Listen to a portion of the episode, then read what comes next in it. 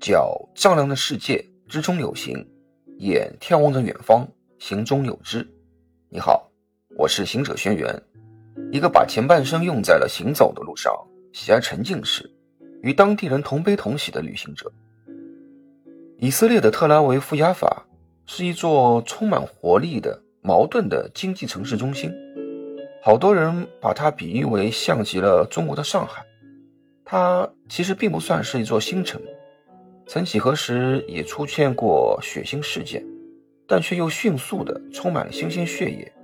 一边是活力摩登的代名词，一边又是历史与现代的交融，在浓厚的宗教气氛里，也可以显得分外的妖娆。就在我惯例工作完就会在休息日去游玩的时候，就碰上了严肃。庄重和妖娆并存的同一天。想要真正在旅行时了解一个城市，除了风景美食，它的历史人文也是必不可少的。在位于特拉维夫市政厅的办公楼门前，有个拉宾广场，原名是叫特拉维夫国王广场。后来为了纪念以色列前总理伊扎克·拉宾，以色列政府呢？决定将特拉维夫国王广场改名为拉宾广场。我去那里参观的时候，正好看见一个由黑色花岗岩围成的正方形的纪念墓地前，成群结队的以色列人来到了拉宾广场，点燃蜡烛，献上鲜花，以纪念这位为中东和平而献身、获得诺贝尔和平奖的以色列总理。一九九三年的十一月十三日，以色列总理伊扎克·阿拉宾代表以色列呢，与巴勒斯坦领袖阿拉法特在美国的白宫签署了以巴双方争斗几十年以来换来的第一个和平协议。这个协议呢，旨在实现巴以之间永久和平，被视作为中东和平进程中的一个里程碑。而在一九九四年十月，拉宾又大力推动以色列与约旦签署了和平条约，从而结束了两国长达四十六年的战争状态。可惜的是，在一九九五年的十一月，拉宾在特拉维夫国王广场出席以色列工党举行的一次和平大会时，在会议结束后离开会场时。结果被犹太极右分子阿米尔刺杀身亡。拉宾逝世后，以色列举国上下就陷入了哀痛。于是政府决定将特拉维夫国王广场改名为拉宾广场。我后来特地去看了拉宾夫人莉亚的回忆采访录。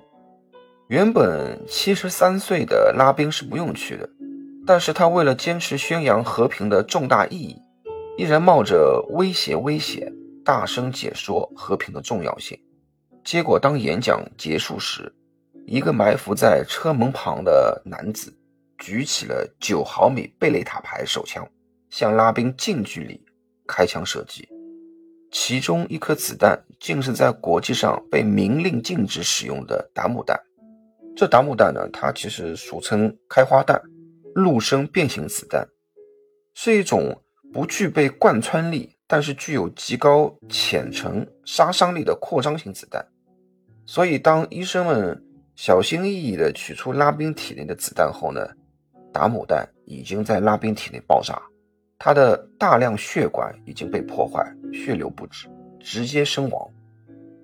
后来，政府还特地在当时拉宾被刺杀的现场，呃，从拉宾。及他的保镖与刺客的具体位置上，都用了大型铜钉镶在水泥地上，永远的记录了下来。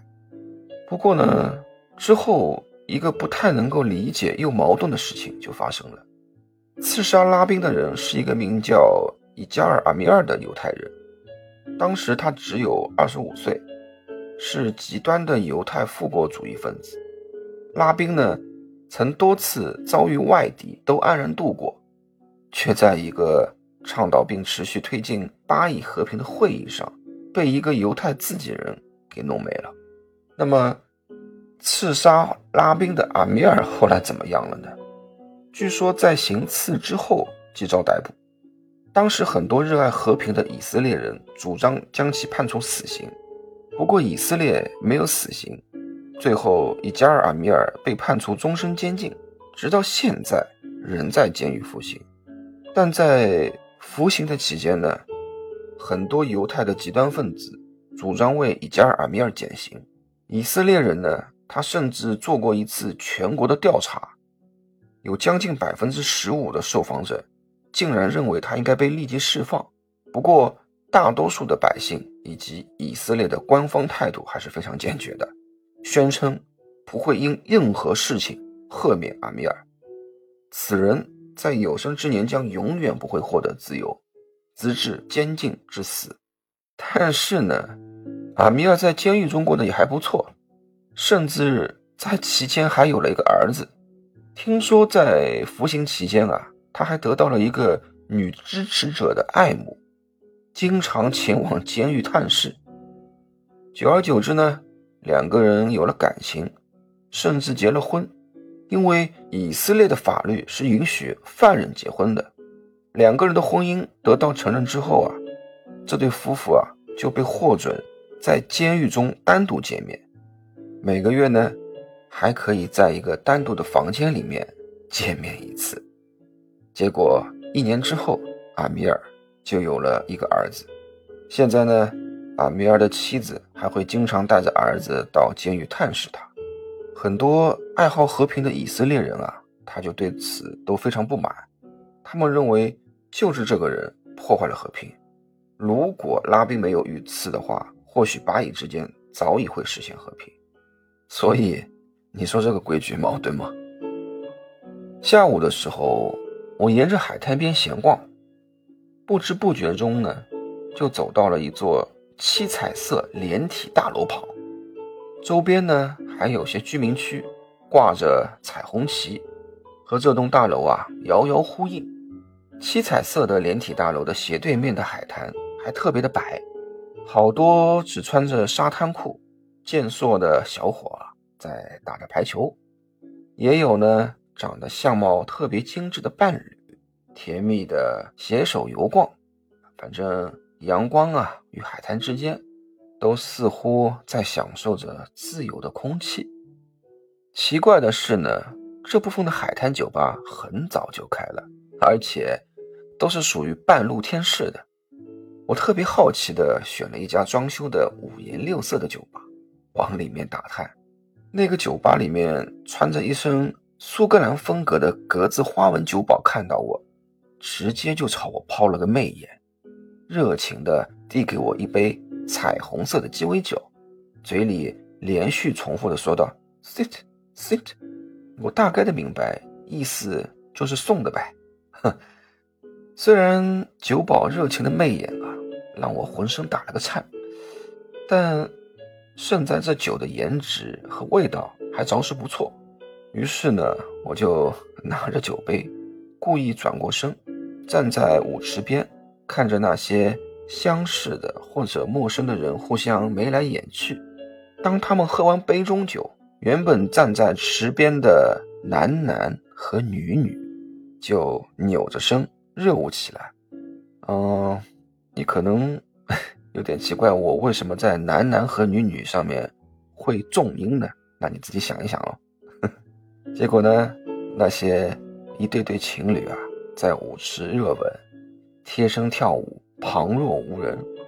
当然了，也有就只安静的互相坐着，在飘扬的彩虹旗旁品酒醉人。谈得兴起呢，就忘了时光。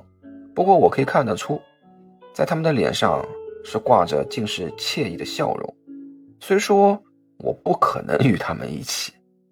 但我也衷心祝福他们相安无事，能够找到属于他们自己的浪漫之恋。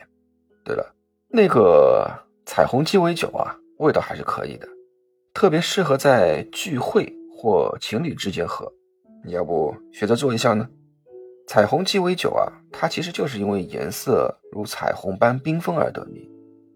但实际上，彩虹鸡尾酒的调制方法不难。只需要掌握各种颜色酒的比重，关键呢，它在于分层，你就能够调制出三色、五色、七色等彩虹鸡尾酒。今天我就教你个简单的三色鸡尾酒吧。首先呢，你最好选个中上部为窄口的一个高脚果汁杯，这样呢，等你做出来的话，视觉效果看上去会比较好。你是新手的话呢？还可以配个八勺，方便来分层。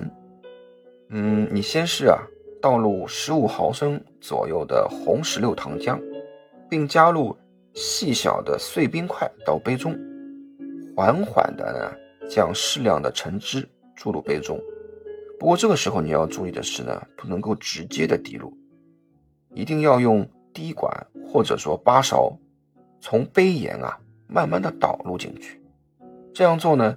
可以令分层啊更加清晰，然后你再将十毫升的伏特加、二十毫升左右的蓝橙加入摇酒壶中，充分的摇晃，直至啊细流成线，然后你再慢慢的倒入杯中。好了，很简单，分层大功告成，制作就成功了。当然了，如果你和我一样。喜欢一些小情趣的话呢，你还可以呢切一片月牙形的橙子，然后呢把它插在杯口上，随后呢上方再配一把小雨伞，夹着一个小樱桃和橙片啊连在一起。那这样的话呢，你这杯彩虹三色鸡尾酒呢就可以打九十九分了。其实彩虹鸡尾酒啊。它不必局限于颜色的限制，可以充分发挥你自己的想象力，自制呢你自己喜欢的颜色。反正你只要遵循酒精浓度越高、密度越小、越在上面的原则，就可以做好分层了。嗯，有什么还不清楚的话，你就加我的微信，就是“行者轩辕”的拼音，我再。耐心详细的告诉你哦。好了，再和你聊天的时候，我也调制好了彩虹鸡尾酒了。夜色已深，正好是尽情享受的时光了。拜拜，祝你梦里有个只属于你的彩虹。晚安。